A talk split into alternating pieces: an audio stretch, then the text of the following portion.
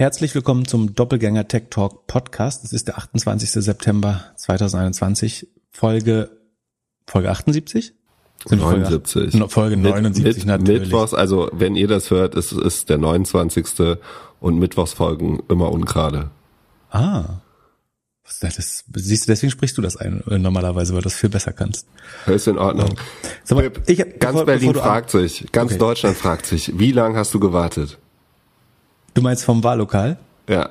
Ich hatte tatsächlich eins der Wahllokale, äh, an dem ich warten musste, weil die Zettel, die Wahlzettel alle waren und weil die falschen, also bei der, man bestellt die anscheinend so just in time nach und das funktioniert normalerweise auch, außer wenn dann die falschen kamen, äh, was der Fall war. Und so musste ich irgendwie zwischen 45 und 60 Minuten warten. Ähm, Was sind denn falsche Wahlzettel? Ist das dann die Wahl von vor vier Jahren gewesen? nee, oder das, was? ver- das verstehen Leute lustig. Also es haben da Leute sich in der, also ich habe, wir haben es sehr gelassen genommen äh, und uns ein Stück Pizza gekauft und einen äh, Radler und haben halt, es, kann man, es war gutes Wetter, es ist Sonntag. Ob du halt, man, man muss ja auch mal sagen, äh, es ist ja nicht nur Pflicht, sondern auch Privileg, wählen zu dürfen. Und ob man da jetzt, klar ist das schön, wenn das nur zehn Minuten dauert, aber dann dauert es halt mal länger. So, ähm, auf jeden Fall, da standen durchaus Leute in der, in der Schlange, die, also es war so, äh, das waren drei Wahllokale in einer Schule. Und dann wurden zwischendurch immer so Leute äh, vorbeigelotst. Sie meinten, wenn Sie Wahllokal 614 oder 623 sind, dann äh, können Sie vorbeigehen, dann kommen Sie bitte mit mir und so. Und dann hat äh, eine Frau, die in der Schlange stand, äh, sich furchtbar echauffiert. Wie, wie kann das sein? Das ist hier undemokratisch. Äh, das, warum werden die von hinten vorgelassen und wir müssen hier stehen? Äh, Und zwar ist es ja so, dass verschiedene Wahllokale andere verschiedene Kandidaten haben. Und du kannst, es ist ja nicht so, dass du einfach grün, schwarz, gelb ankreuzt oder äh, so, sondern da stehen halt Namen drauf und die sind von Wahllokal zu Wahllokal eventuell auch unterschiedlich und somit braucht jeder seine eigenen Zettel. Und deswegen war es in dem Fall so, dass ein Wahllokal, also ein Raum in dieser Schule sehr lange warten musste und andere äh, konnten deutlich äh, schneller voran. Ähm, ich, wie gesagt, super geil war es nicht, aber auch nicht äh, super schlimm. Aber es ist natürlich wieder ein super Grund, den, den Berliner Senat zu verteufeln oder die äh, Bezirksregierung oder was auch immer. Genau. Ja, ich war verwirrt, weil es wurde ein, ein Tweet geteilt bei uns in Discord ähm, und ich habe gedacht, das wäre ein Joke. Aber es scheint ja Chefredakteure zu geben, die Fußball und Tennis der Kinder und äh, eine Nachmittagssendung zur Wahl wichtiger finden, als selbst einen Wahlzettel einzubauen. Du, du meinst äh, Ulf Poschardt von, von der Welt. bitte nicht, bitte nicht. Bitte nicht. Ich finde, also das, also was soll man dazu sagen? Also dazu kann man eigentlich gar nichts sagen, oder? Also ich meine, wenn du über Politik oder dich regelmäßig politisch äußerst und dann es nicht hinbekommst, irgendwie an einem Sonntag da irgendwann zwischen deinen Terminen mal einen Wahlzettel abzugeben. So, ich, ich würde sagen, das wäre ungefähr so wie, wie bei uns, wenn wir nach dem Disclaimer immer sagen würden, ah, by the way, wir haben keine Aktien. ja, genau. Ähm, und auch, äh, also gerade wenn du deine Kinder zum Sport fährst oder so, musst du ja auch ein bisschen ein Vorbild sein. Und dann auch so doof zu sein, das Zuzug, also ganz ehrlich, ich habe einmal, ich darf seit, ja, seit äh, über 20, ich hab, durfte fünf oder sechs Mal wählen in meinem Leben. Äh, also mit Regionalwahlen öfter sogar. Also, und ich glaube, einmal habe ich es wirklich auch terminlich nicht geschafft. Äh, und- aber es, ich schäme mich so, also das das erste Mal, dass ich zugebe, glaube ich, weil ich mich so dafür schäme, äh, dass man das wirklich niemandem sagen sollte, wenn einem das mal passiert aus Dummheit. Ähm, aber sich dann hinzustellen und zu sagen, ja, jetzt war mir alles zu schwer, das ist jetzt Kack Berlin wieder, äh, die kriegen hier nichts hin und deswegen kann ich nicht wählen. Der wird halt unter, unter jede politische Äußerung die nächsten vier Jahre immer den Kommentar bekommen, dann geh doch wählen. Äh, und zu Recht. Und ich meine ganz ehrlich, Plus Briefwahl, wenn du am Wochenende arbeitest, Ja, dann genau. kannst du ja, das weißt du ja meistens ein bisschen im Voraus, dann könnte man auch Briefwahl machen. stand ja noch nicht so lange fest, dass Wahlen sind. Und es war, und zwar noch Berlin Marathon gleichzeitig. Das war auch, da hat sich eine andere große Zeitschrift sehr echauffiert drüber, dass man einen Marathon und Wahlen gleichzeitig machen würde. Und das ist unzumutbar. Was ich gerade sagen wollte, ist, äh, es gibt ja durchaus Länder, wo Leute irgendwie zwei Tage zu Fuß gehen oder vom Wahllokal kampieren äh, und was weiß ich, nur um wählen zu dürfen. Und die ist, Ist der Marathon nicht schon vorbei, wenn Berlin wach wird? ja, das ist so. Es waren erstaunlich viele Leute, die sehr, sehr früh äh, wählen gegangen sind. Äh, auch. Wissen, kennen wir die Wahlbeteiligung schon eigentlich? Ich glaube, dazu habe ich noch gar nichts ich weiß, gelesen. ich weiß gar nichts. Ich weiß nur, dass es noch möglich ist, dass Influencer und Unternehmer das Land verlassen werden. Das ist noch möglich? Oder? Oder Aber? Rot-Rot-Grün ist nicht mehr äh, möglich, glaube ich. Okay, schade. Bin gespannt. Ich, ich bin gar nicht so äh, pessimistisch für, für eine Ampel. Könnt, Meine letzte, meine letzte Frage zur Wahl. wie du das ist, absägst. Ja, wir müssen da, also wer wird denn jetzt hier unsere Silvesterrede halten? Macht das Mutti nochmal? Ich glaube schon, dass die Verhandlungen dauern werden. Also ich meine, das Gute ist, die, die FDP und Grünen wissen relativ sicher, dass sie drin, also nochmal eine große Koalition, Koalition zu wagen wäre Selbstmord. Ähm, das heißt, die Grünen und FDP können relativ frech sein, weil sie wissen, was, dass sie drin sein werden. Ich glaube, der Handlungsspielraum der FDP ist ganz leicht eingeschränkt, weil die haben eine Option nicht mehr, nämlich dass die nochmal sagen, äh, dann machen wir es eben nicht. So, da, das würde ihm, glaube ich, niemand verzeihen. Das heißt, die, die können nicht 100% authentisch äh, den Raum verlassen und so sagen. Es gibt ja dieses Leave the Room äh, Verhandlungs, ähm, ja, diese Verhandlungstaktik, dass du auch mal einfach sagst, ich mache das nicht, weil dann kannst du mir sagen, dann stell du dich jetzt raus und sag, dass du nicht mitregieren willst, äh, weil das kann Linda nicht nochmal machen. Aber ansonsten haben äh, sowohl die Grünen als auch äh, die FDP eigentlich ganz gute Karten, ein paar von ihren Themen, Kernthemen durchzubekommen.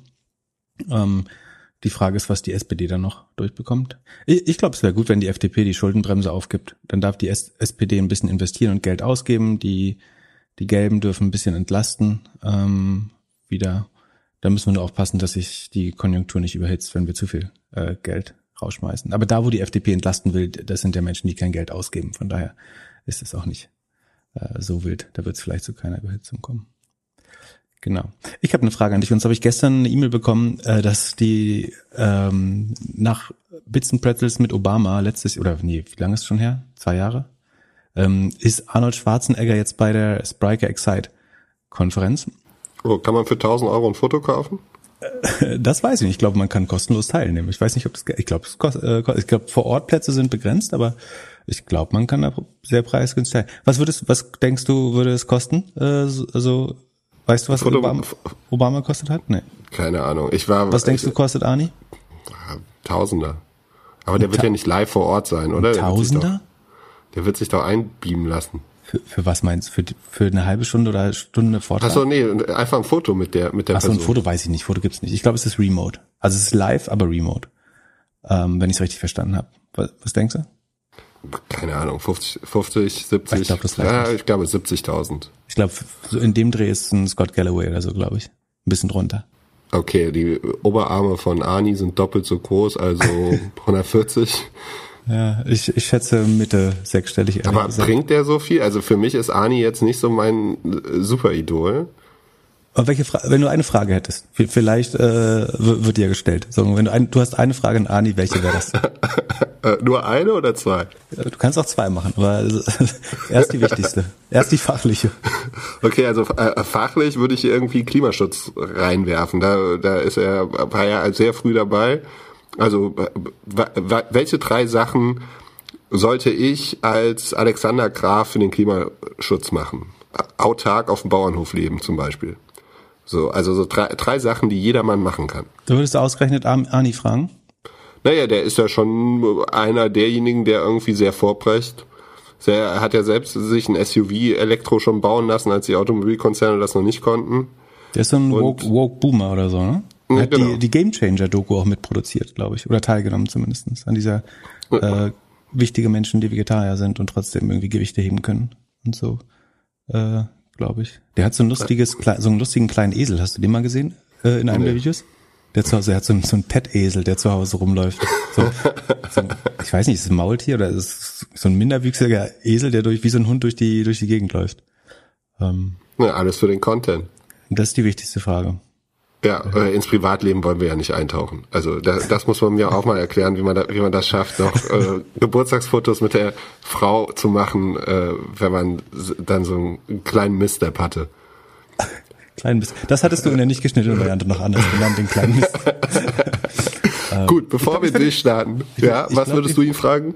Also der passt ja insofern, dass er sich immer wieder selbst re, wie, wie selbst neu erfunden hat. Ne? Also war Bodybuilder, dann Schauspieler, dann Politiker. Ähm, ich fände das wahrscheinlich, ich würde gerne wissen, inwiefern das, ob das geplant ist oder ob das äh, wie bei vielen Leuten auch einfach sich so ergibt. Also wie große, wahrscheinlich muss er sozusagen, um seine Bücher zu verkaufen, sagen, das war alles Strategie und von Anfang an geplant. Und der hat immer das Ziel vor Augen, ähm, eine, eine John F. Kennedy-Nichte zu heiraten.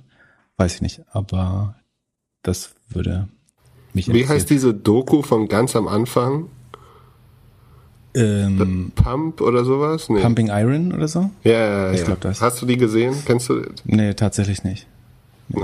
Aber ist das jetzt die neue, also überbieten sich die, äh, also steigt Spriker jetzt in, in die in die ähm, Salesforce, ach über, über Salesforce reden wir heute auch noch, in die Salesforce-Liga auf, wo man irgendwie äh, Rap-Acts oder sonst was auf Konferenzen äh, einlädt? Oder alles, was wird überhaupt? Äh, für mich, für mich wäre die Frage, ist das das Äquivalent für, für die Geschäftsführung von Spriker, wie andere die Fußballvereine äh, sponsoren? Also, Gibt es, gibt es Ani, Ani-Fans? Neigungsorientiertes Marketing ist, äh, ist Alex Grafen verkappter Schwarzenegger-Fan. Äh, vielleicht. Vielleicht hat er früher so Bravo-Poster von, äh, von Schwarzenegger im äh, Kinderzimmer hängen gehabt, so vom Terminator, vom, äh, wie heißt der, Governator. ähm, ja, oder sie haben eine Analyse gemacht, dass die Kunden alle Ani-Fans sind. Äh, das, also, das muss die, das kannst du dir auch fragen, ob, äh, woher der Match Ani zu Spriker. Was, was glaubst du wird der nächste, also was ist der nächste Schritt oder der nächste Investor für Spriker? Ähm, ich bin ja, ich IPO, bin, Growth Investor? Ja, also ich glaube ja, dass Project A kurz vom ersten IPO beziehungsweise Spec liegt und es gibt so ein Wettrennen zwischen denen und also Spriker und Trade Republic. Einer von beiden musste, also das, das Aber kann ja. Sagen, äh, Trade Republic würde ich sagen, würde man wahrscheinlich, wenn man schlau ist und keine Not hat, so viel Value Creation wieder noch drin liegt, würde man nicht voreilig an die Börse bringen vielleicht. Also ohne jetzt Böses unterstellen zu wollen, aber die besseren Companies bleiben ja schon länger private in der Regel. Und also Spriker scheint sehr dynamisch zu wachsen, Trade Republic. Ich würde eher glauben, dass die nicht voreilig an die Börse gehen. Ähm, das in, in, du hast BigCommerce, ne, die in der Börse sind. Die werden mit 22 mal Umsatz getradet auf 4 Milliarden bei 180 Millionen Sales. Ähm, du hast Commerce Tools, hat gerade 140 Millionen geraced auf 2 Milliarden oder 1,9 Milliarden US-Dollar äh, von zuvor 300 Millionen äh, Be Bewertungen. Ähm, da ist Excel reingegangen ähm, und Insight war schon drin. Ähm, das ist ein Rewe-Spin-Off. Die müssten so zwischen 30 und 50 Millionen Umsatz machen und ich könnte mir vorstellen, dass Spriker in einer ähnlichen Gegend liegt. Wenn du versuchst, das von mit den gängigen Tools ein bisschen äh, dir anzuschauen, sind die wahrscheinlich nicht so weit weg und werden bei Gartner im Magic Quadrant auch ähnlich verordnet. Ähm, da sagen sie, also das ist Visionary, also in sagen, die ihre Vision schon relativ gut komplettiert hast, haben und noch äh, besser exekutieren könnten, um noch weiter nach rechts oben zu steigen. Ähm, und Gartner glaubt, äh, was der Alex ja auch mal sagt, dass die so dreistellig wachsen äh, oder rund dreistellig äh, wachsen im Jahr. Und äh, BigCommerce wächst, glaube ich, nur noch irgendwie 30, 35 Prozent und hat ein 22er Umsatzmultiple. So, wenn ihr jetzt sagst, dann würde bei einem dreistelligen bestimmt ein 40, 50 Jahr Multiple bekommen. Auf einen Umsatz von zwischen 30 und 50, sagen wir, nehmen wir mal konservativ, wie wir sind, 30 Millionen, äh, mal 50, das wären auch schon locker anderthalb, zwei Milliarden. Nee, nee, doch. Doch, ja. Da haben wir mindestens schon ein Unicorn. Die letzte, achso, die letzte Runde von Spriker war auch schon 130 Millionen von TCV. Ähm, so, dann haben wir mindestens ein Unicorn, wahrscheinlich eher eine Bewertung zwischen zwei oder drei Millionen, je nachdem, wo der Umsatz ankommt. Ähm, und ich meine, bei 100, bei einer Verdopplung, solange die Verdopplung hält, kannst du natürlich das Multiple auch noch höher ähm, ansetzen. Ja, bemerkenswert. Also generell bemerkenswert bei sowohl Spriker als auch bei About You, wie Tarek und Alex es geschafft haben, diese Firma so um sich zu zu äh, ja, zu bauen ja, oder so für sich zu bauen. Weil ich meine, Alex mit seinem Podcast und mit den ganzen Sachen, die er macht, mit Kassenzone, der, der ist ja Lead Generator Nummer One Tarek ist auch bei einem About You wahrscheinlich die, das größte Risiko, dass er irgendwann sagt, ich will jetzt Politik machen. Und, und, das, und das, also, das ist halt wirklich bemerkenswert. Und die Jungs haben ja, das, haben das ja alles zusammen gestartet. Und vor allen Dingen, ich glaube, es sah zwischenzeitlich jetzt so aus, als, also ich glaube, die hätten beide die Option gehabt, jeweils das andere auch zu machen. Oder es zusammen zu machen oder so. Und zwischenzeitlich sah es jetzt, glaube ich, schon so aus, als hätte ähm, Tarek die, also ich glaube, beide müssen sich nicht beschweren und sind aus dem Gröbsten raus. Aber ähm, zwischenzeitlich sah es jetzt bestimmt so aus, als wenn äh, Tarek da eher seine Schäfchen im Trocknen hat. Ähm, ich glaube aber, dass hinten raus Spriker wahrscheinlich äh, mehr wert. Ich weiß nicht, wer wie viel von welcher Firma hat. Aber am Gesamtwert könnte ich mir vorstellen, dass Spriker mal mittelfristig wertvoller äh, wird als ähm, als About You würde. Aber das sehen wir, das sehen wir ja dann beim IPO, dann sehen wir ja den Cap Table. Also vielleicht hat sich Tarek von Spriker auch so viel gesichert, dass er, dass er in beiden Fällen gewinnt. Hat, hat er da, sind die über Kreuz beteiligt auch noch? Das wäre äh, auch, auch ähm, gut. Auf jeden Alles Fall, also was man, was ich immer wieder höre, sowohl sozusagen aus der Private Equity und Growth Ecke als auch bei VCs, dass schon immer noch dieses Picks and Shovels für E-Commerce, also sozusagen alles, was Softwareprodukte sind, die indirekt am E-Commerce hängen, sei es irgendwie CRM-Logik, äh, Logistiklösungen, ja, Headless Commerce, so wie, wie, wie BigCommerce, Commerce Tools oder Sprikers machen, dass das schon äh, noch ein Investmentthema ist, sozusagen, was aktiv sehr gesucht wird, ähm, weil man wahrscheinlich glaubt, dass dieser E-Commerce-Trend sich weiter ähm, fortsetzen wird. Ähm, bin gespannt. Also ich meine, das da ein, ein Unicorn vorauszusagen, ist relativ lame. Die Frage ist, wie vielfaches Unicorn es wird. Ähm, die Musik spielt doch jetzt international, oder? Ich meine, die kommenden zwei, drei Jahre wird doch jetzt sich herausstellen, wie weit sie international außerhalb von dem Netzwerk, das sie in Deutschland oder in Europa haben, sich positionieren können. Ja, ich glaube, Nord Nordamerika machen sie schon aktiv. Dazu passt wahrscheinlich auch äh, dann der äh, Ex-Gouverneur von Kalifornien. Ähm, Stell dir vor, die haben den als Testimonial dann. Und dann läuft er immer da so durch Amerika rum.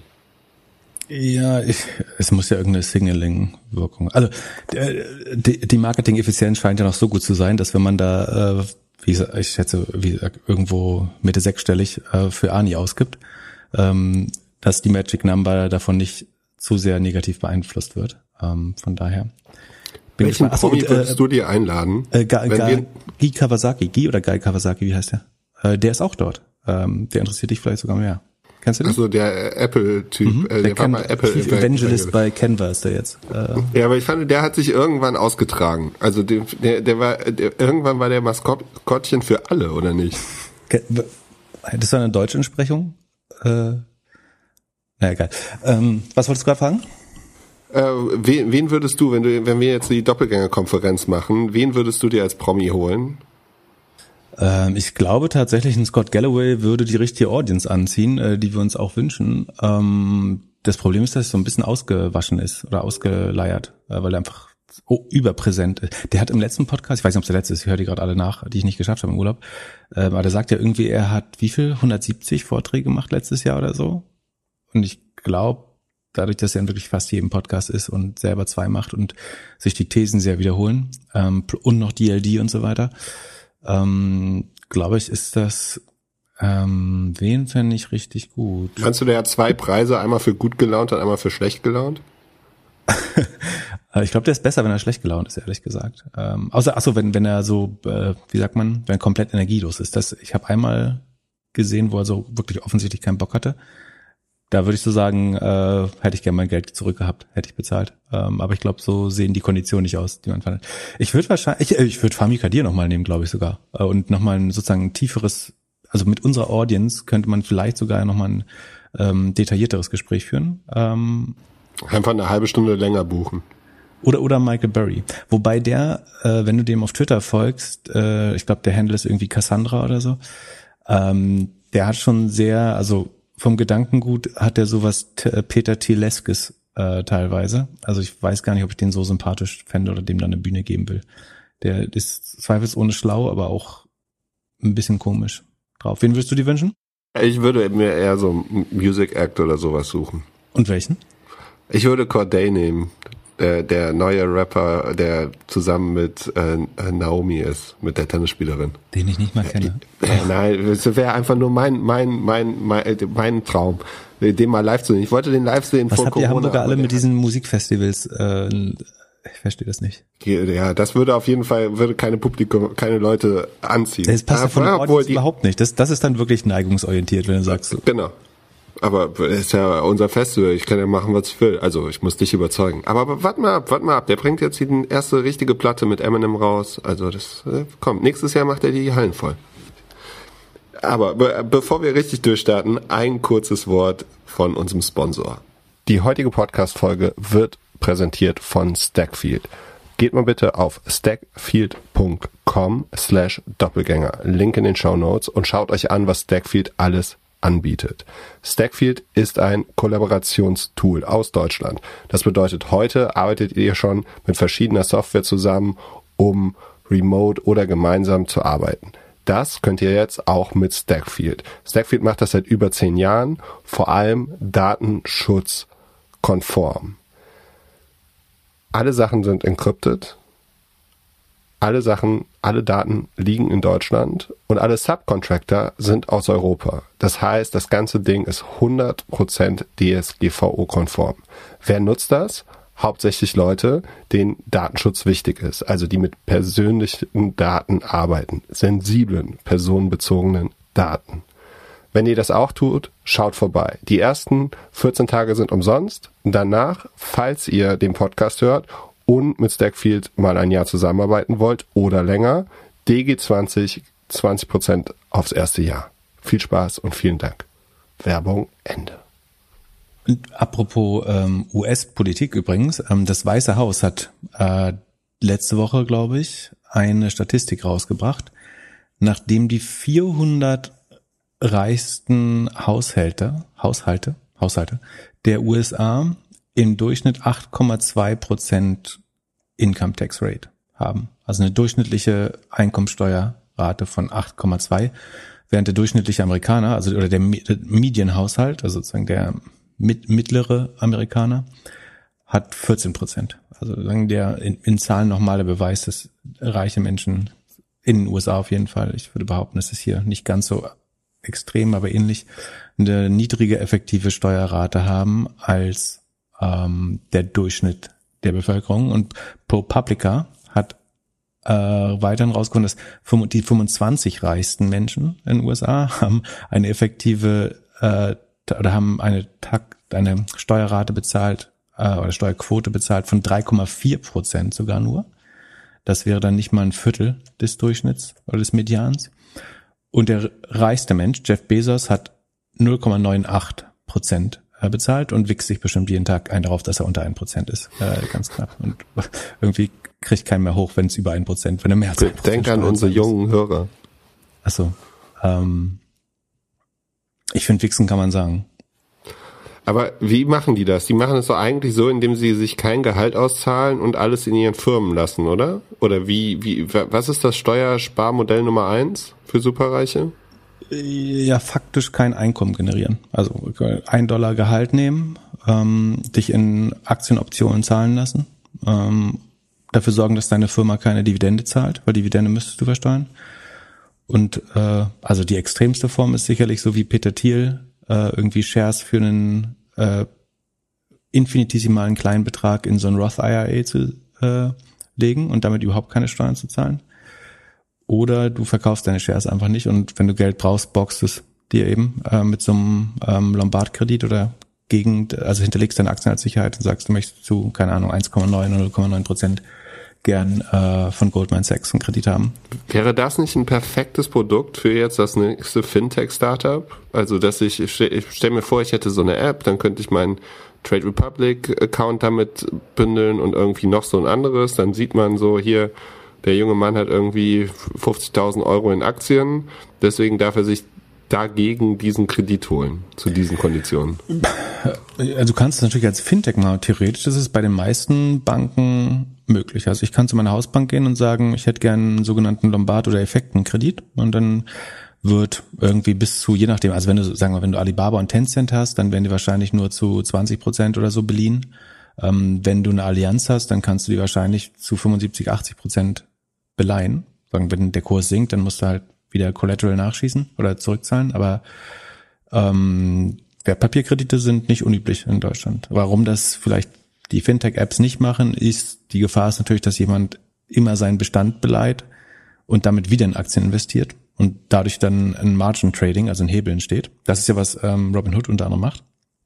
Dass du so quasi, also da holst du nicht extra einen Kredit, sondern du darfst halt automatisch sozusagen Kredite für einen Trade ähm, in Anspruch nehmen. Aber letztlich funktioniert das ja ähnlich. Ähm, ist die Frage, ob man das, also ob äh, Effektenkredite so einfach gemacht werden sollten oder werden, dass man sie mit einem Klick machen kann. Äh, extra dafür ein Produkt bauen ist eher ein Feature, glaube ich, für, für bestehende Brokerage-Apps. Ähm, aber prinzipiell ist es fast überall möglich. Ich weiß nicht, inwiefern es bei den Neo-Brokern möglich ist. Äh, ich glaube eher, eher nicht. Aber bei, bei, bei allen vernünftigen größeren Brokern und Geschäftsbanken kannst du mal einen Effektenkredit machen. Ist aber nicht zu raten. Also das Schlimmste, was passieren kann, ist, du, du nimmst einen Kredit, beleihst die Hälfte der Aktien, dann kommt wirklich ein großer Crash. Ähm, und sowohl die Sachen, die du mit dem Kredit gekauft hast, halbieren sich im Wert, als auch deine Haftungssumme, äh, also dein, dein Collateral, dein, deine Sicherheit, dein Pfand. Ähm, und dann kannst du theoretisch dich sogar überschulden. Du kannst auf jeden Fall, kommst du näher an Totalverlust und schneller zum Totalverlust damit. Und in einem ganz wilden Szenario, wenn der Crash über Nacht passiert, könntest du dich sogar theoretisch überschulden ähm, damit. Ähm, weil dein dein Fund, äh, deine Fundsache, die Aktien äh, so schnell an Wert verlieren. Ähm, und sozusagen das, was du dafür gekauft hast, auch wertlos geworden ist oder sich halbiert hat, dann hast du ganz schnell ein großes Problem. Das ist nicht zu empfehlen. Dann ist doch jetzt ein perfekter Time für unseren Disclaimer. Es handelt sich hierbei nicht um Anlageberatung. Man sollte aufgrund des Gehörten keine Kauf- und Verkaufsentscheidungen zu Aktien und anderen Wertpapieren treffen. Wir können die Risikodisposition der Hörer nicht einschätzen. Es besteht zudem immer das Risiko eines Totalverlusts. Ihr solltet immer euren eigenen Research machen, um selbstständige Entscheidungen zu treffen. Solltet ihr dennoch aufgrund der Informationen im Podcast handeln, habt ihr stets auf eigenes Risiko und wir können unmöglich für etwaige Verluste haften. Zudem solltet ihr auch auf jeden Fall auf doppelgänger.io slash Disclaimer gehen und das Ganze nochmal lesen. Und ich, dann würde ich sogar schon äh, eine Frage vorziehen, äh, die wir sowieso haben. Und zwar hat Max gefragt, Macht es denn Sinn, Megatrends wie Alphabet, Amazon, Microsoft und so weiter als Optionsschein mit kleinem Hebel, zwei, zwei bis drei in Klammern, zu kaufen? Natürlich kann ich dadurch keine 10x erwarten, allerdings profitiere ich doch von solchen soliden Unternehmen durch eine relativ geringe Volatilität und dem langsam Steigen der Aktien. Durch den Hebel sollte dann auch eine zufriedenstellende Rendite zu erwarten sein. Übersehe ich da irgendwas oder wäre das nicht ein sinnvolles Investment? Hast du schon mal irgendwas mit Optionsschein gemacht? Nee. Ich weiß gar nicht, wie das geht. Ja, vielleicht auch besser so. Ähm, Auf jeden Fall. Also genau, das ist äh, übrigens ein guter Hinweis. Sozusagen, wenn man nicht genau weiß, wie Optionsscheine funktionieren oder Hebel, dann ist das ein ganz sicheres Indiz dafür, dass man es nicht benutzen sollte. So, auch wenn irgendwie die App ein irgendwelche Warrants oder Optionsscheine anzeigt, ähm, wenn man nicht versteht, irgendwie was ein Hebel ist, was ein Omega ist, was ein ähm, Break-Even-Point ist, ähm, was implizierte Volatilität ist etc., dann sollte man das nicht machen ich verstehe die Frage so, dass man sagt, diese, sagen wir mal, Tech-Basis-Investments, äh, die Beispiele sind, glaube ich, super, Amazon, Microsoft, Alphabet, eine Salesforce kann man sicherlich auch nennen, vielleicht ein Google. Also Google ist ja Alphabet, Idiot. Ähm, dann ähm, die wachsen mit so, also die wachsen nicht schnell genug, um Ten-Bagger zu sein, sozusagen, und um die Gier zu be, be, um die Gier zu äh, stillen, kann man doch dann einen Hebel nehmen und wenn die dann nur 30 Prozent wachsen, kommt man trotzdem auf seine 100 Prozent im Jahr das scheint natürlich so lange rational, solange alles nur hochgeht. Sozusagen, wenn man irgendwann in den letzten fünf Jahren oder in den letzten zehn Jahren angefangen hat zu traden, dann hat man noch nie einen Markt gesehen, der irgendwie mehr als 30 Prozent runtergeht. So mit, vielleicht mit Ausnahme dieser kleinen Corona, dieses kleinen Corona-Dips. Und so ein Dip reicht aber zum Beispiel, um dich mit einem Optionsschein, sagen, wenn der auf dem, auf dem falschen Tag, Tag liegt, äh, irgendwie zum Totalverlust ähm, zu kommen. Und der, der Preis des Optionsscheins ist natürlich immer so gewählt, dass das Szenario mehr oder weniger eingepreist ist. Sozusagen. Also würde die Aktie einfach nur so weiter steigen, wie es ist, dann würde der Optionsschein wahrscheinlich auch so gepreist sein, dass du keine mega Überrendite hast, wenn das einfach nur so weitergeht, sondern du musst schon irgendwie darauf wetten, dass es schneller wächst. Ähm, und also was ich interessant finde, ist der die Aussage sozusagen, kann man durch den Hebel dann auch eine zufriedenstellende Rendite erreichen ich glaube, da sollte man nochmal über den Begriff zufriedenstellende Rendite reden. Also eine, eine gute langfristige Aktienrendite ist eigentlich irgendwo zwischen acht und elf Prozent. Und das ist schon gut. Und das ist diese, so der Benchmark vom MSCI World. Je nachdem, wie techlastig, dann vielleicht auch ein bisschen mehr, wenn man ein bisschen mehr Risiko eingehen kann. Und wenn man, schaut man zum Beispiel mal auf den S&P 500, wie der sich in den letzten zwölf Monaten entwickelt hat. Dann hatten Microsoft 41 oder 42 Prozent gemacht. Ein Google hat 96 Prozent gemacht. Äh, ein Apple hat 30, fast 30 Prozent gemacht. Ein Tesla 95 Prozent. Disney 44 Prozent. Netflix äh, 23. PayPal 46.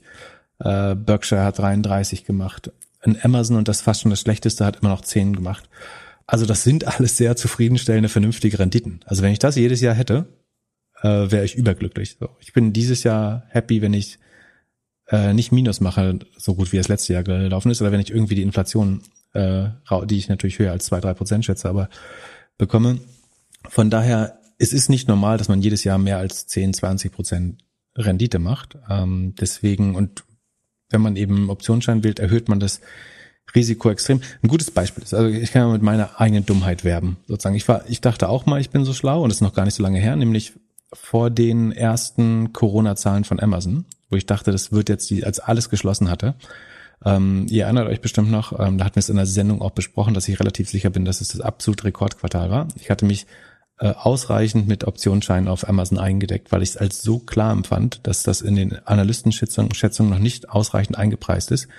Ähm, sozusagen, weil es ein paar Informationen gab, die vielleicht nicht alle genutzt haben, irgendwie, dass Amazon das, die, das Marketing eingeschränkt hat schon, weil sie nicht mehr nachkamen mit dem Verkaufen, dass die Logistik ausgelastet war, etc. Das alles, aus dem einen habe ich geschlossen, das muss ein, nicht nur ein absolutes Rekordquartal sein, das wird auch überraschend hoch. Also es übertrifft die Analystenschätzung. Das ist auch alles genauso passiert. Und dann äh, hat Jeff Bezos aber beschlossen, an dem Tag zurückzutreten. Und obwohl es die besten Zahlen der Welt waren, ähm, ist die Aktie, glaube ich, drei, vier, sechs, zwölf Prozent, ich weiß nicht, wie viel es war, aber runtergegangen an dem Tag. Äh, und ich saß dann mit meinen Amazon Calls, die übrigens äh, am 16.09. hat mir meine Bank geschrieben, wertlos verfallen sind, beziehungsweise habe ich 50 Euro dafür zurückbekommen und eine 16.000 Euro Steuergutschrift, äh, weil ich immerhin Kapitalertragssteuer zurückbekommen habe. Aber insgesamt habe ich über 45.000 Euro verloren damit. So, ähm, weil ich dachte, ich bin so schlau, dass Amazon best gemanagte Company über die Zeit relativ fair bewertet damals, ähm, kann über die Zeit nur weiter hochgehen. Und dann passiert irgend irgendwas und seitdem haben sich dann eben nur seitwärts bewegt, beziehungsweise sie haben zehn Prozent in den letzten zwölf Monaten gemacht.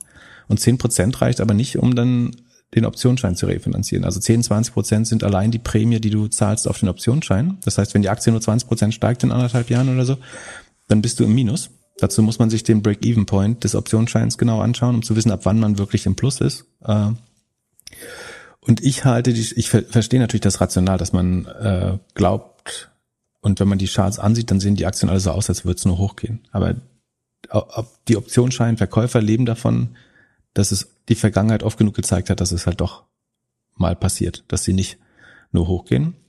Und dann ist man halt der Gelackmeierte. Ähm, von daher halte ich das für keine gute Strategie. Ich halte es durchaus für eine gute Strategie, einen Großteil des Depots, wenn, wenn einem MSCI World ein bisschen zu langweilig ist, dass man sagt, mein Basisinvestment, weil ich viel Zeit habe, und weil ich eher an Technologie und Wachstum glaube, deswegen nehme ich eher an Salesforce, Microsoft und Amazon, ein Alphabet ins Depot, als jetzt irgendwelche Ölkonzerne oder äh, Energieversorger, Konsumgüterkonzerne reinzunehmen. Das ist, glaube ich, eine Idee, die man überlegen kann. Und auch damit ist schon ein erhöhtes Risiko verbunden. Aber das dann noch zu hebeln, ist für den, also ich habe 90, 95 Prozent meines Depots ist in aller Regel un, ungehebelt. Und wenn ich hebel, dann eigentlich eher zur Absicherung, also dass ich Put-Optionen kaufe auf Werte, wo ich glaube, dass wenn es mal schief geht, dass die Aktien besonders verlieren würden. Ähm, aber eigentlich will ich alle Aktien langfristig halten und kaufe sie deswegen auch als echte Aktien, nicht als irgendwelche Zertifikate oder Optionsscheine. Und wie gesagt, 20 Prozent im Jahr ist eine extrem gute Rendite. Selbst 11 Prozent, ähm, na gut, jetzt muss man sagen, wir haben Inflation und unser Geld verliert an Wert. Also vielleicht erwartet man noch eher 15 Prozent ähm, nach der ganzen Asset Price Inflation. Aber das sind anständige Renditen. Und mehr Gier führt da in der Regel nur zu einem signifikant erhöhten Risiko. Und wenn die Aktie mal fällt, wenn die Aktie sich halbiert, also wir haben jetzt den maximalen, wir, wir haben ja gerade wieder ein bisschen Zinsangst, ne? also das sieht man in den Kursen, die bröckeln gerade ein bisschen. Ähm, und auch wenn sich dann, sagen wir, durch so ein Evergrande-Event oder so die Aktienkurse mal halbieren, wenn du die Aktie besitzt, dann gehört dir nach wie vor genauso wie im Unternehmen und du kannst sowas sehr gut aussetzen. Das kannst du mit Optionsschein halt nicht. Da sitzt du und siehst die Ablaufzeit dahin rinnen und wenn der Kurs nicht sich früh genug wieder normalisiert oder dieses Revert to the Mean stattfindet, dass das Gap wieder geschlossen wird, dann verfällt das äh, wertlos und du hast einen Totalverlust in der Regel. Deswegen würde ich sowieso nie mit mehr als zehn Prozent des Portfolios in, in gehebelte Produkte gehen ähm, und auch nur, wenn man sich damit auskennt.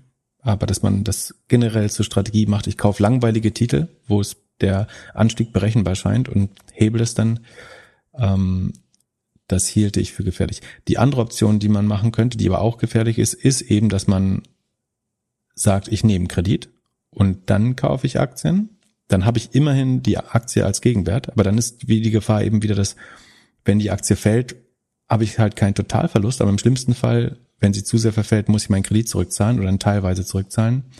Dann, äh, also das kann man auch nicht empfehlen. Ich hielte das aber immer, immer noch für schlauer als Optionsscheine, ehrlich gesagt, dass man einen kleinen Hebel über einen Lombardkredit ansetzt. Aber ich würde das definitiv nicht empfehlen. Ähm, und ich mache das selber nicht zum Beispiel. Und ich halte mich für einen einigermaßen erfahrenen äh, Anleger, aber ich, mache auch das äh, im Moment nicht. Glaubst du, das Evergrande-Thema kommt nochmal? Ich hatte jetzt gelesen, dass in China wohl jede vierte neue Wohnung leer steht. Ja, da, lustigerweise gab es die Bilder ja schon äh, vor, vor langer Zeit mal, dass in diesen neuen Städten da teilweise nicht besonders viel passiert. Ähm, und Evergrande baut ja so ganze Komplexe und Städte eigentlich. Ne? Die bauen nicht mehr Häuser oder Wohnungen, sondern die bauen Stadtteile mindestens. Ähm, ja, die Regierung, also ich habe letztes Mal behauptet, ich glaube, die können sich nicht leisten, das äh, sozusagen in sich zusammenfallen zu lassen und müssen zumindestens die Privatanleger, die chinesischen Privatanleger retten. Ähm, Im Moment bereiten sie die eigene Wirtschaft eher darauf vor, dass es eventuell doch zu einem Schock kommt. Ähm, ich hoffe noch auf, also mein Szenario ist nicht wahrscheinlicher geworden in der Zeit, würde ich sagen. Ich hoffe dennoch trotzdem darauf. Ich glaube auch noch dran, aber die Wahrscheinlichkeit, es ist nicht mehr eine Überzeugung, es ist mehr eine Hoffnung inzwischen. Ähm, das, aber da, da, ich glaube jetzt trotzdem nicht, dass deswegen Cloudflare oder CrowdStrike verkaufen muss oder äh, was ich sonst so hab. Ähm, ja, Wahnsinn. Lass uns lieber ins Positive schweigen. About You hat Prognosen angehoben. Die scheinen besser zu sein. Was, liest du daraus?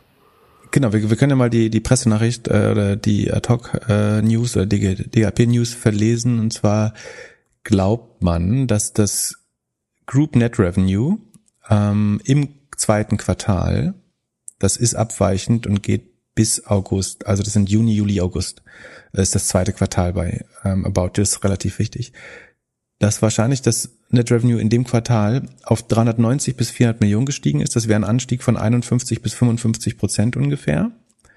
Ähm, und auch, dass die EBIT-Marge sich verbessert hat von zuvor minus fünf Prozent auf jetzt minus, je nachdem, wo das Ergebnis landet, äh, minus 2,8 bis minus vier Prozent, also eine leichte Verbesserung, oder obwohl das schon eine solide Verbesserung eigentlich im Vergleich zum Vorjahr. Ähm, und man hat die Gesamtjahresguidance, also den, den Ausblick auch angepasst. Da glaubt man jetzt an Ergebnis zwischen, also in, im Mittel 1,75 Millionen Euro. Das wäre ein Anstieg im Mittel von, also man gibt immer so eine Range an. Ne? Ich sage jetzt den Mittelwert, der ist 1,75 Millionen. Und ähm, also die Range ist 1,725 bis 1,775 und das entspräche dann im Schnitt 50 Prozent Wachstum fürs Gesamtjahr. Was ich für gut hielte, nur, nur mal zum Kontext. Äh, Kontext ist andere News von Sekunde, wo habe ich sie? Der Klamottenhandel heult nämlich gerade rum. Wo habe ich das denn jetzt hingelegt? Ähm, da ist es Internet World. Studie Moden, Modehandel leidet weiter unter Corona-Folgen. Ähm, Im vergangenen Jahr hatten die Deutschen der Studie zufolge rund 8 Milliarden Euro weniger für Mode ausgegeben als 2019. Also es sind 2020er Zahlen, die betrachtet werden. Ähm, der Umsatz habe bei knapp 50 Milliarden Euro gelegen. Ähm, also das Vorjahr war schon extrem schlecht. Äh, dieses Jahr wird wahrscheinlich ein bisschen besser dann wieder. Ähm, also in, in dem Hintergrund wächst man äh, jetzt relativ stark.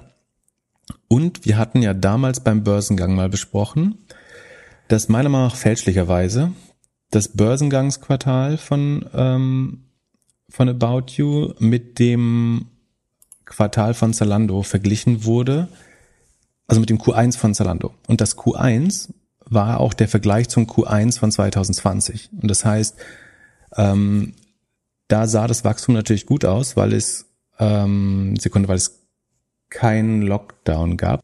Und About You's Zahlen sahen im Vergleich zu Zalando zwar besser aus, aber nicht so viel besser. Was unter anderem daran lag, meiner Meinung nach, dass About You's Q1 nämlich bis Mai geht. Das heißt, es inkludiert April und Mai. Das, und das ist wiederum im Zalando Q1 nicht drin. Und das sind die Monate, die, die schwer, meiner Meinung nach die schwersten Vorjahresvergleiche haben, weil da, du hattest wahrscheinlich Rekordzahlen im, im April, Mai 2020. So, das heißt, die, wenn du da Rekordzahlen hast, wird es richtig schwer, im April, Mai 2021 gute Zahlen abzuliefern. Und in diesem, in dem About You Q1, was e-, eben von März bis Mai geht, also reingeschoben ins, in den eigentlichen Sommer so ein bisschen, da ist About You ja schon 65,5 Prozent gewachsen äh, damals. Ähm, und das sah dann eben gar nicht so gut im Vergleich oder nur ein bisschen besser als Zalando aus. Und jetzt sieht man aber an den, an den neuen Zahlen, dass sie eben bei, bei sie schätzen, sie sind bei jetzt äh, bei im Schnitt 53 Prozent. Und wenn du das jetzt mit dem letzten Zalando-Quartal vergleichst, Sekunde, wo habe ich das? Also Zalando war im Q1 nämlich noch selber bei Revenue 47 Prozent. Das sah zu den 65 jetzt von ähm, gar nicht so schlecht aus im Vergleich zu den 65 von About You. So im Q2 hatte Zalando dann aber nur noch 34 Prozent. Und dann die zwei Monate Überschneidung, wenn du die jetzt nehmen würdest, dann würdest du sagen, dass im gleichen Quartal, wo Zalando jetzt nur noch 34 Prozent gewachsen ist, auch wenn es in absoluten Zahlen natürlich viel, viel mehr ist als bei About You, ähm, hat About You dafür mit äh, rund 53, je nachdem, wo sie am Ende ankommen, das sind vorläufige Zahlen, ähm, sind sie natürlich wieder 20 Prozent schneller gewachsen als äh, Zalando und haben damit, meine ich, wieder sehr, sehr gute Zahlen vorgelegt, äh, eigentlich ähm, im Vergleich. Und wenn sie weiter diesen, diesen 15, 20 Prozent Anstieg zu oder Abstand zu Zalando beim Wachstum halten können und wenn ihr TMI-Segment, also das Software-Segment, äh, weiter mit über 100 Prozent wächst, dann würde ich, wenn mir, wie Holger sagen würde, jemand die Pistole auf die Brust setzt, äh, dann würde ich eher About You nehmen, glaube ich, als Zalando. Aber auch vielleicht ein bisschen auch sozusagen, weil es der, der Underdog ist und der Challenger und irgendwie sympathischer. Ich glaube auch Zalando ist ein hervorragendes geführtes Unternehmen und äh, auch deren Wachstumsraten sind in absoluten Zahlen äh, einfach brutal gut, glaube ich. Ähm, und überhaupt der große Verlierer ist der Offline-Handel, ganz sicher.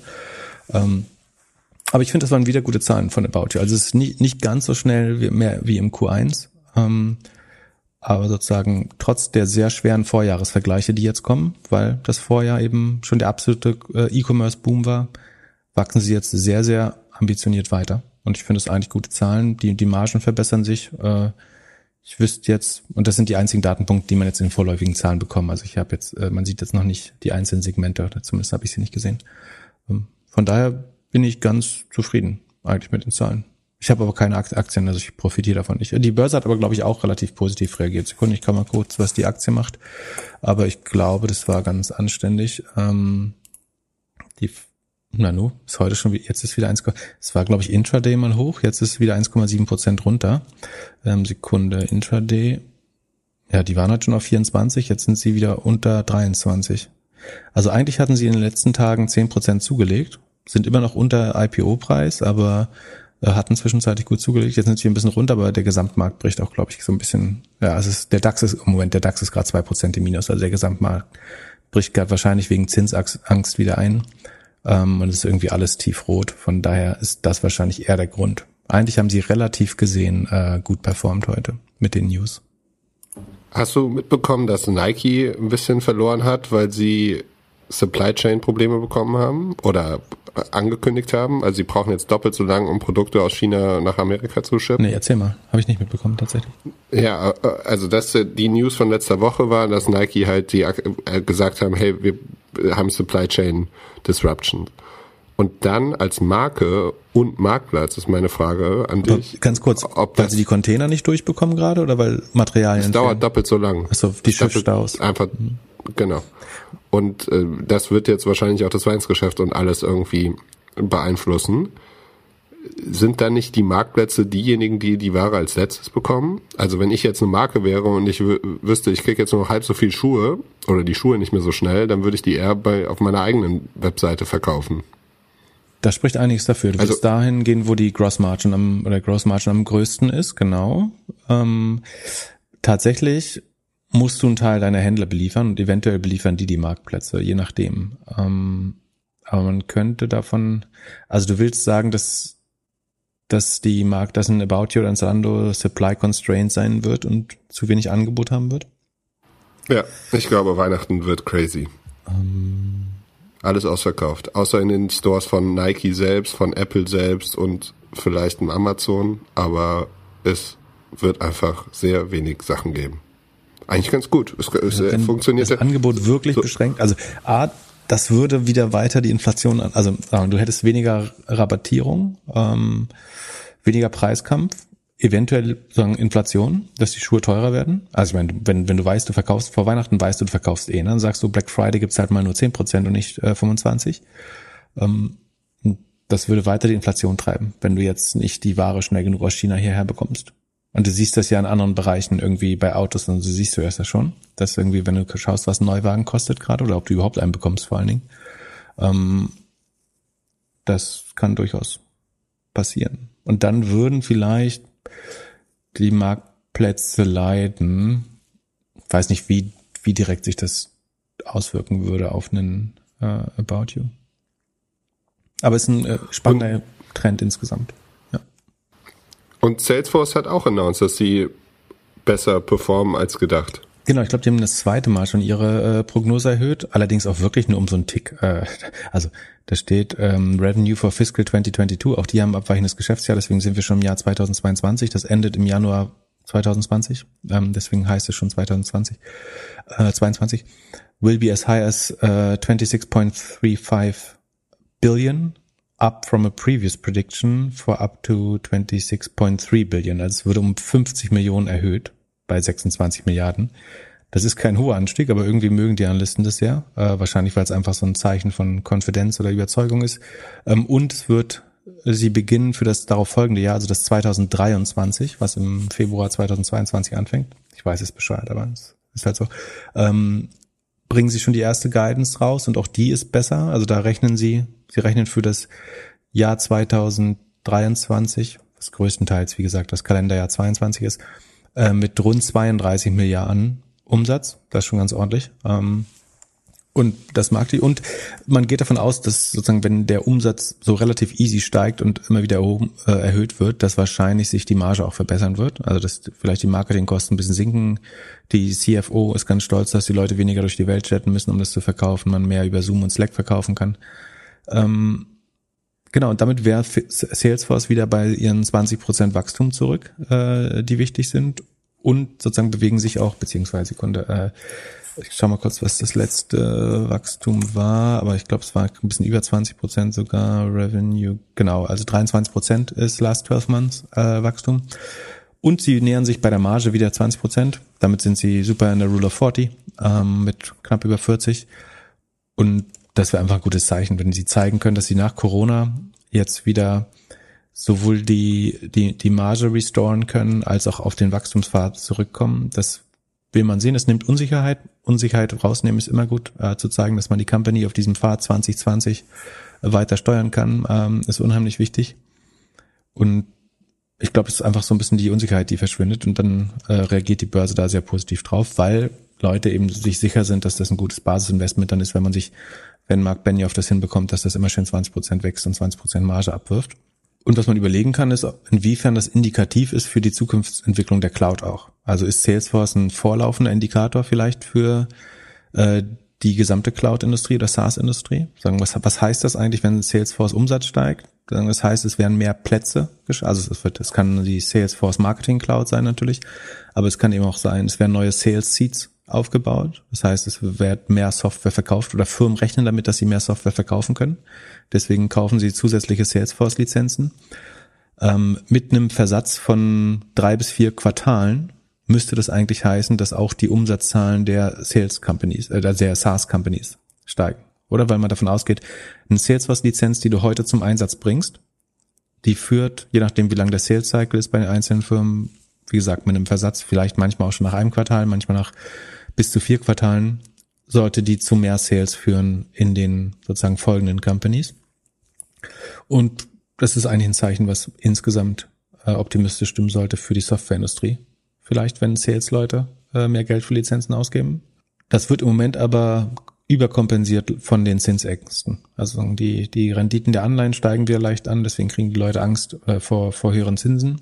Das wiederum trifft, wie wir wissen, die Technologieaktien und unprofitable Firmen oder Firmen, deren Gewinne noch weiter in der Zukunft liegen, am allerstärksten, weil der Kalkulationszins hat sich verändert und die Alter und die Opportunitätskosten der Anlage und ähm, dadurch siehst du gerade Tech-Titel äh, ein bisschen runterrauschen. Also ich habe gerade, warum ich eben so äh, gestöhnt habe, ist, ich habe den Fehler gemacht, auf dieses S&P-Board mit den heutigen Zahlen nochmal raufzuschauen. Und heute ist ein Google zum Beispiel äh, 3,6 Prozent im Minus, Microsoft 2,7 Prozent.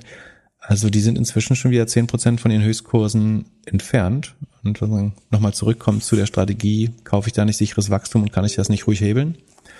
Hättest du das am Höhepunkt gemacht, dann wärst du jetzt 10 Prozent und mit Hebel 30 Prozent im Minus. Und äh, das, dann ist ein Drittel des ähm, Kapitals aufgebraucht und wenn du 30 Prozent verloren hast, brauchst du 50 Prozent, um wieder hochzukommen. Ähm, von daher ähm, Vorsicht mit Hebeln und also wäre die Börse voraussehbar, dann, dann, dann wäre es einfach. Und alles, was voraussehbar ist oder was wahrscheinlich ist, das ist in den Preisen entweder der Aktien oder der Optionsscheine schon eingepreist. Ja. Genau. So, was haben wir denn noch ähm, auf unserer? Es kamen viele News rein äh, diese Woche. Unter, ach so, unter anderem unsere deutsche High Performance Computing Hoffnung äh, Northern Data äh, hat mal wieder was gekauft. Ähm, und wenig zu erwarten, obwohl das also ähm, Ad-Hoc-Mitteilung Northern Data übernimmt Bitcoin Miner Bitfield NV, also eine niederländische Company, ähm, für Euro 400 Millionen im Wege einer Sachkapitalerhöhung und gibt neue Umsatzguidance für 2021 bekannt. Man rechnet damit, dass die Umsatzerlöse jetzt ähm, 180 bis 220 Millionen sein werden und da ganze 100 bis 125 Millionen EBIT abfallen. Das heißt, eine EBIT-Marge von um die 60 Prozent müsste oder bis zu 60 Prozent müsste das sein. Ähm, die wollen bis zu 100 Prozent der Anteile an Bitfield übernommen. Da werden neue Aktien für rausgegeben. Also man bezahlt die Firma in Aktien. Es muss niemand neues Geld äh, reingeben. Und weiterhin befindet man sich in der Prüfung des äh, Jahresabschlusses, des Konzernabschlusses nach erstmals IFRS. Darauf warten wir leider immer noch. Ähm, das wird immer angekündigt, dass das bis Ende September kommen soll. Wir haben jetzt, wenn jetzt Mittwoch wäre und ihr das hört, dann sind das noch ganze 48 Stunden, die wir bangend auf den Konzernabschluss von Northern Data warten. Ähm, oh wow, dann können wir da ja nächste Folge drüber sprechen. Wir könnten da nächste Woche äh, Folge drüber sprechen. Ich bin gespannt, ob wir den sehen. So, ich ich würde sagen, wäre ich Northern Data, würde ich gerade alles tun, den rauszubringen, weil sozusagen wird der nicht am 30. September, das ist Donnerstag am 30. September da sein, könnte das so ein Wirecard-Moment sein, also dass Leute viel Vertrauen verlieren, wenn der nicht äh, bis dahin irgendwie, wenn man dessen nicht habhaft werden kann oder den nicht den publizieren könnte. Ähm, einfach sozusagen als Vertrauenssignal wäre das sehr ungünstig, glaube ich. Ähm, ob dann so viel EBIT drin steht, wie man äh, prognostiziert hat, so das ist noch eine andere Frage. Ähm, auch das wird man dann sehen. Ähm, was spannend ist, ist äh, Bitfield, also diese Firmen aus diesen ähm, aus diesem Umfeld äh, haben ja so eine leicht inzestuöse Neigung. Und ähm, ich habe mir natürlich angeschaut, was Bitfield eigentlich macht. Ähm, Bitfield.com ist gar nicht so einfach zu finden dass ähm, der Chairman von Bitfield, also das sind Bitcoin-Miner, ne? die haben irgendwie so sich Computer gekauft und meinen damit Bitcoins. Jetzt, wo der Bitcoin auf äh, Status heute 41.500 gefallen ist, ist, wird das Modell gerade nicht schöner natürlich, aber ähm, das kann sich ja jeden Tag ändern. Der Chairman ist Patrick Lowry. Ähm, den Namen äh, mal merken. Und der kam mir irgendwoher bekannt vor. Ähm, und zwar habe ich äh, dann überlegt oder gegoogelt, wo ich den schon mal gehört hatte. Und der ist außerdem CEO der Cryptology Asset Group, die wir auch schon mal gehört haben. Da ist äh, nicht nur der Northern Data Investor Christian Angermeier mit Advisory Board und äh, ein äh, relevanter Shareholder, sondern Cryptology, wenn man dort ins Portfolio schaut, ähm, ist wiederum einer der Shareholder, oder gibt das zumindest so an, der Northern Data AG. Ähm, das heißt, dass äh, die, der Investor in Northern Data, der laut Webseite, also die Cryptology Asset Group, die laut Webseite von Patrick Lowry äh, als CEO geleitet wird, die haben in Northern Data investiert äh, und Northern Data kauft jetzt die Bitcoin-Miner der Bitfield, wo wiederum Patrick Lowry der Chairman äh, des, des Boards ist oder der Company ist. Ein weiteres Asset der ähm, Cryptology AG ist die Block One. Äh, deren Bitcoin-Miner hat die Northern Data im August, Sekunde, nichts Falsches vorlesen. Da hat man im August bekannt gegeben, Northern Data übernimmt Serversysteme mit rund 22 223.000 GPUs von Block One für einen Gesamtpreis von 365 Millionen. Auch das ein Geschäft im Familienkreis äh, wäre sachlich falsch, also im, im, im Umfeld äh, dieser ganzen, ähm, dieses Firmenkonstrukts aus Cryptology AG, Bitfield. Ähm, dann auch spannend, ähm, ein weiteres Investment der Cryptology Asset Group ist die Iconic Holding. Äh, die kannte ich noch nicht, deswegen habe ich sie mir kurz angeschaut. Ähm, das ist auch eine Kryptofirma. Auch da ist ähm, überraschenderweise Patrick Lowry ähm, Co-Founder und CEO. Ähm, der schafft es offensichtlich bei zwei Firmen CEO zu sein und noch Chairman bei einer anderen. Dort wiederum, also bei der Iconic Holding, ist investiert die Cryptology Asset Group Blog eigener Website, FinLab, was wiederum ein Fintech Company Builder ist, an dem ähm, Christian Angermeier zumindest zuvor investiert war, den er, wo die Anteile inzwischen an Bernd Förtsch, ähm, den Gründer von Flatex, weitergereicht wurden und der Hightech Gründerfonds, äh, also unser deutscher Mittelstandsfinanzierer, äh, ähm, ist auch ein Investor. Ähm, ich, also ich sehe inzwischen äh, fast nicht mehr durch. Das Einzige, was ich sehe, ist, dass überall immer wieder die gleichen Namen äh, auftauchen und das da sind das nicht einfach auch die Krypto-Experten? Das kann auch sein, dass äh, die Krypto, also es so wenig Experten in der Kryptobranche ist, dass man nur mit sich selber Geschäfte machen kann. Ähm, also nicht nur, äh, aber ich habe auch wenig, man findet wenig ähm, Ad-Hoc-Nachrichten von Northern Data, wo es nicht um Geschäfte, Transaktionen, Kapitalerhöhungen geht mit Firmen, ähm, die nicht irgendwie aus dem Umfeld kommen. Ich äh, bin kurz davor, mir so eine äh, hier meine äh, Stecknadeln an die Wand zu hauen und so eine Wollstricke, ähm, um die Firmengeflechte äh, transparent zu machen äh, für mich, um da durchzusehen. Achso, und Block One ist ja übrigens auch der, ähm, das sind ja die Initiatoren wiederum von von Bullish.com. Ähm, und dann, was jetzt noch fehlt, ist, dass als nächstes Next Markets oder die Naga Group dazu gekauft wird. So dann dann ist die äh, dann ist alles unter einem Dach, würde ich mal äh, formulieren. Und naja, wir warten zunächst mal auf die Geschäft, gespannt auf die Geschäftszahlen äh, von Northern Data. Und was? Northern Data macht was? Die machen Rechenleistung für Bitcoins oder so, oder? Ja, also die, die Firma sagt, dass sie, also inzwischen sagt sie, das ändert sich immer so ein bisschen. Jetzt in der aktuellen, also davor haben sie gesagt, sie machen High Performance Computing ähm, für AI-Anwendungen und so weiter. So, jetzt steht das erste Mal wieder die Guidance für 2021 basiert auf, also ich lese die, äh, die Pressemitteilung vor. Die Guidance für 2021 basiert auf den folgenden Geschäftsberichten, nach denen Northern Data künftig im Rahmen einer IRFS-Berichterstattung zu berichten beabsichtigt. Bitcoin Hosting und Services, Bitcoin Mining, Altcoin Mining, Cloud Computing. So, Cloud Computing steht jetzt auf einmal ganz unten in der Liste und äh, die drei wichtigeren Punkte oder die drei ersten Punkte sind Bitcoin Hosting, Bitcoin Mining, Altcoin Mining. Früher haben sich immer gewehrt gegen den Vorwurf, dass äh, das nur eine Bitcoin-Mining-Bude wäre. Jetzt scheint es mehr. Und also ich, meine, das damit, womit sie gerade glänzen, sind, dass sie immer wieder neue Miner hinzukaufen. Und sie haben jetzt also diese Firma Bitfield zeichnet sich dadurch aus, ähm, dass sie von den Sekunde, wo steht die Anzahl, 33.000 ASIC Miner gekauft haben, also für 12.000 Euro pro Stück. Es kommt jetzt darauf an, wenn das dann die, die besten Miner, die du gerade am Markt bekommen kannst, dann ist das ein Schnäppchen. Wenn das jetzt irgendwelche Miner sind, die sie da gekauft haben, dann kann es auch ein bisschen teuer sein. Aber das Geld wechselt ja auch nur so. Also es wechselt ja kein Geld, es ist ein Aktiendeal sowieso. Also es scheint jetzt kein Geld da von A nach B zu fließen. Ähm, und es bleibt ja in der Familie, in der, in der erweiterten Familie, Firmen, Firmenfamilie. Ähm, wie gesagt, ich sehe da nicht mal durch. Wenn das, wenn das mal jemand aufbereiten möchte, äh, ich fände Transparenz da super, um das zu verstehen. Dann könnten wir auch äh, noch kompetenter darüber berichten.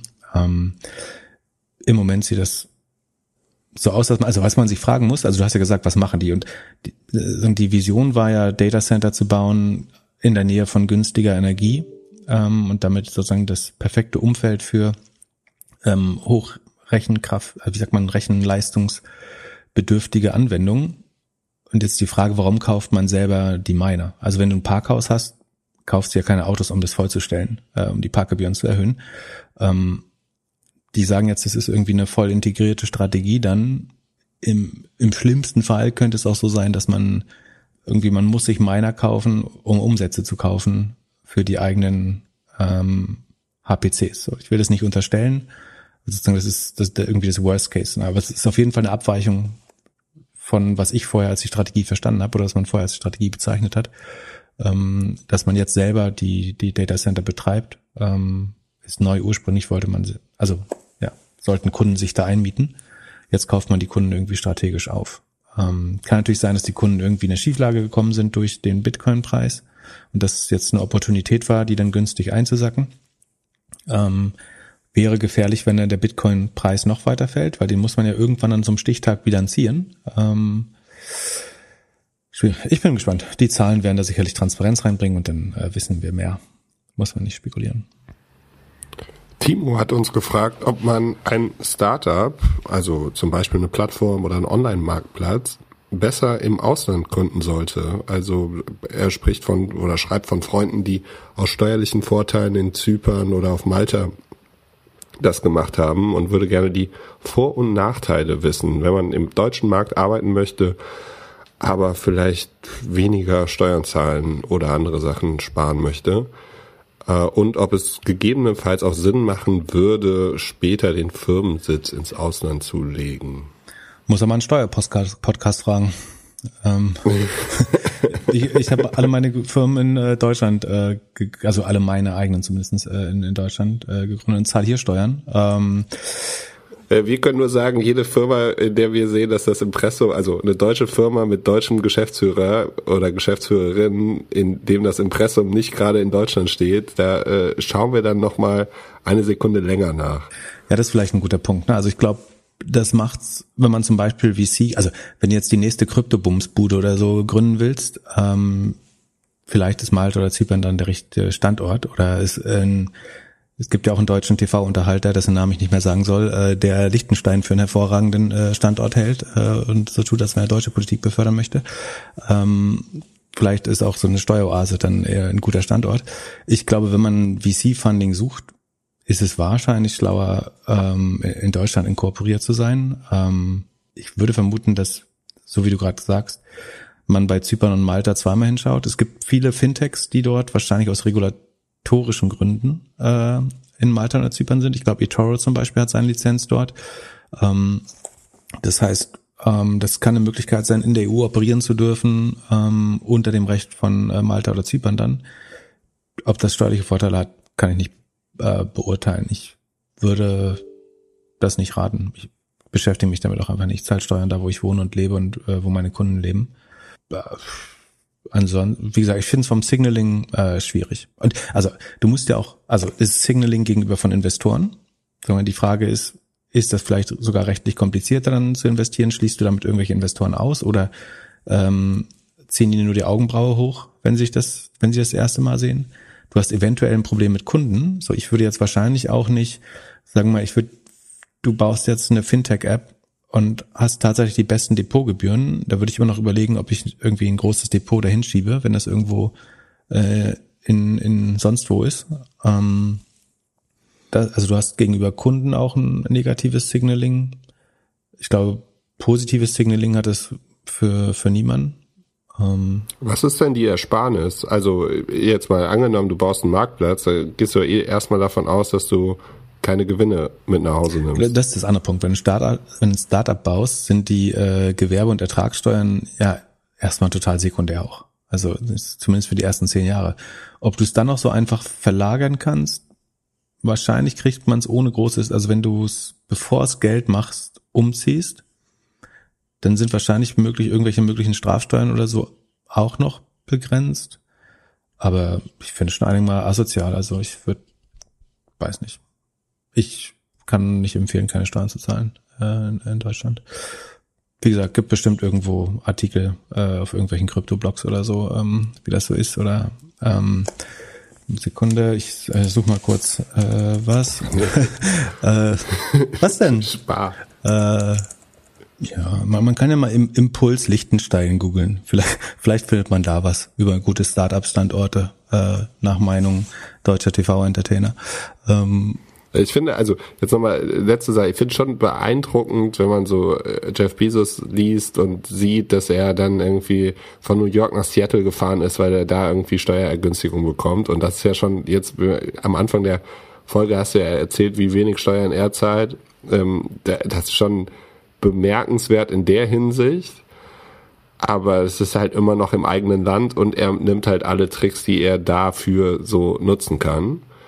Und als Startup hast du ja so viele, also es gibt ja so viele Wahrscheinlichkeiten, dass das Ding nicht klappen wird, dass wahrscheinlich das Steuerthema mit das letzte auf deiner Agenda sein sollte.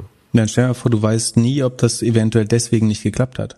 Also vielleicht ist, wird am Ende das der Grund sein, der genau fehlt, äh, warum du deine Marketingkosten zu hoch waren oder so, weil dein Impressum zu unseriös aussah. Ist gar nicht so, also. Hättest du gedacht, dass Facebook aufhört, die Kinder-App zu bauen? die, die haben sie pausiert, ne? Ich, ja, ich glaube, der, also der, sagen wir so, der Launch-Moment wäre jetzt extrem schlecht gewählt, gerade für, sagen, du wirst gerade, stehst gerade überall in der Kritik, weil du äh, Heranwachsende ähm, krank machst oder psychisch krank machst und äh, dann sagen, hey, wir haben das Produkt jetzt doch für Kinder. Ähm, das ist wahrscheinlich äh, schwer, das durchzuziehen, PR-mäßig. Von daher, ich glaube, die packen das jetzt in den Keller und wenn die Stimmung immer wieder besser ist, äh, dann holen sie es vielleicht auch wieder raus ähm, dass sie die Kinder, ich glaube schon, dass Facebook so früh wie möglich an die Nutzer ran will, weil die Gefahr ist, dass sie halt in einer anderen Social App, zum Beispiel TikTok, anfangen und so niemals in das Facebook in die Weise kommen. Also dass irgendwie ein Snapchat oder ein, ein TikTok die präferierte App der Kinder wird und dass sie dann nie die Transition zu Facebook machen. Deswegen glaube ich schon, Facebook hat ein geschäftliches Interesse und ein strategisches Interesse daran, äh, Kinder möglichst früh zu rekrutieren.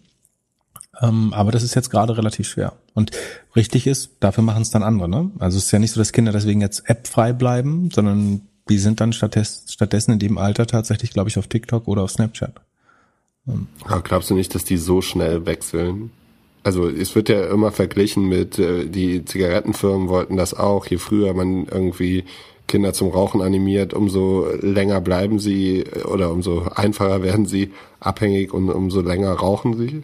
Aber bei, bei Social Media und bei den digitalen Produkten ist doch die Halbwertszeit so gering. Also wenn da, wenn da morgen was vorbeikommt, was irgendwie witziger, besser ist, dann laufen die Leute doch einfach weg. Ja, das kommt noch hinzu. Aber sagen, so, solange sich der Status quo nicht verändert, ist wer als erstes dran ist, äh, schon auch wichtig, glaube ich. Ja. Aber klar, du hast zusätzlich, du hast zusätzlich noch die Gefahr einer komplett neuen App, äh, die natürlich auch kommen könnte. Aber ähm, ja, ist wahrscheinlich schon äh, sinnvoll, dass man das Produkt jetzt nicht für Kinder auch noch freiwirbt. Und äh, das überzeugende Argument war ja, die Kinder erschleichen sich das so oder so. Also die lügen dann beim Alter. Ich glaube, der Head of äh, Instagram hat sich auch gedacht, dass sein Job ein bisschen einfacher wird. Achso, ich wollte noch mal sagen, äh, ich habe im, im letzten Podcast ist eventuell der Eindruck entstanden, sozusagen, dass ich äh, sagen wollte, dass die Podcasts, die Facebook-Werbung, also es ist zum Beispiel Politico, Wall Street Journal, alle, die von sozusagen einflussreichen Personen gehört werden, da ist besonders viel Lobby-Werbung von Facebook drin.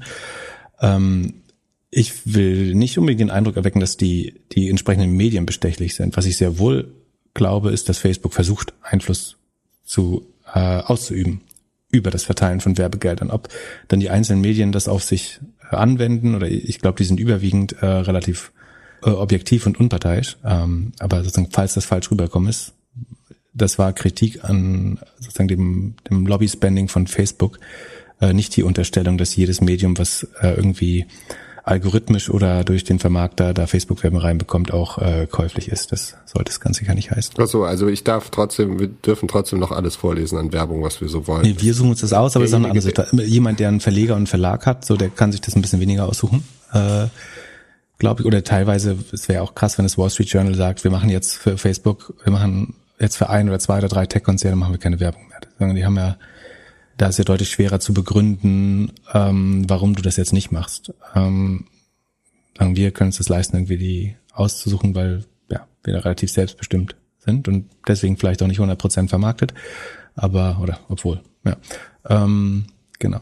Das ist auch interessante Frage zu Ströer, ne? Also die diese AfD-Kampagne ja sozusagen getragen haben in die Öffentlichkeit äh, über ihre Werbemittel, also ihre Out-of-Home-Plakatwände. Äh, ist die Frage, müssen, sollen, dürfen die das ablehnen? Sollen die das ablehnen? Müssen die das ablehnen?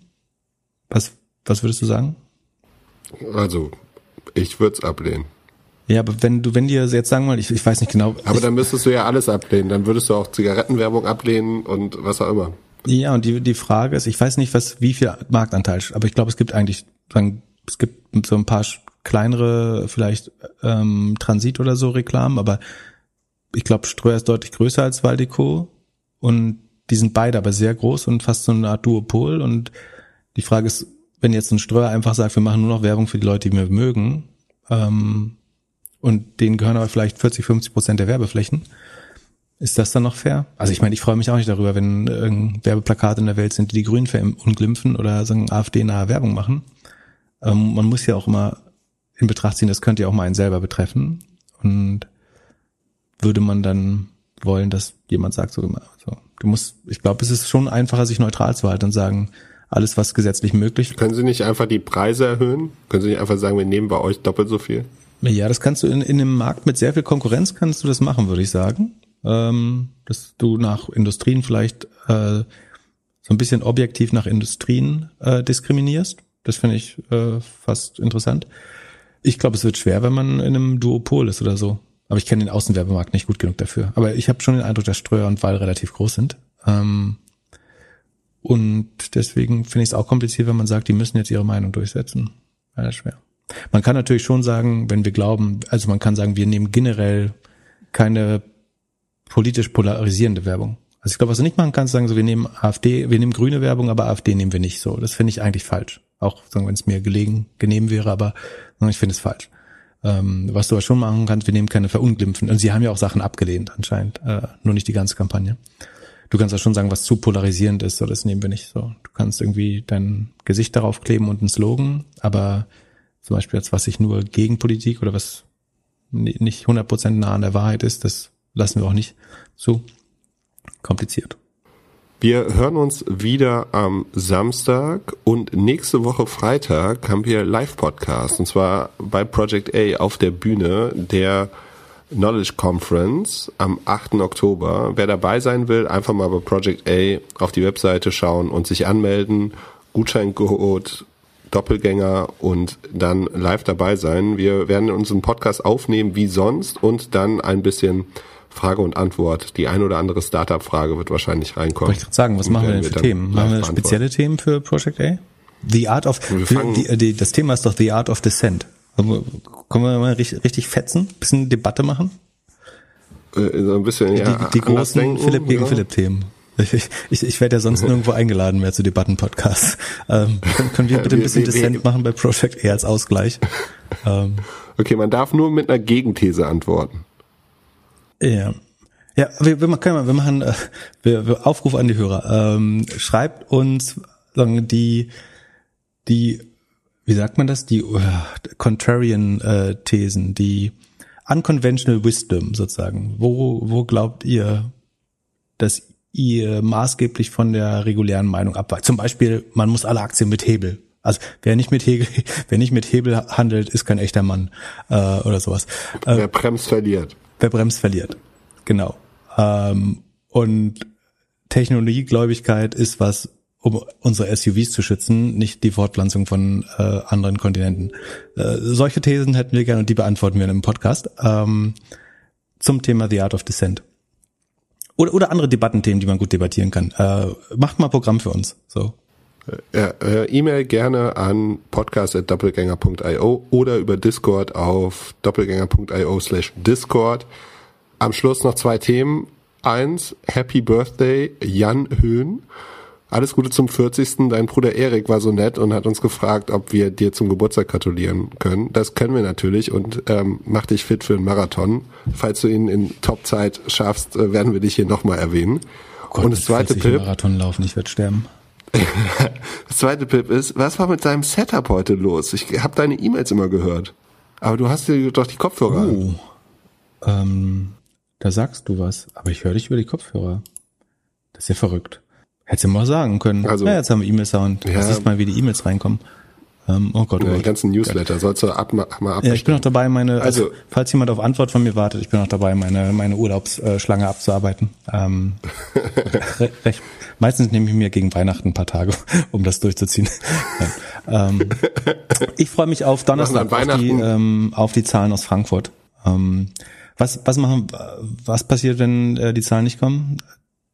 Dann, ich würde denken, dann geht zweistellig runter.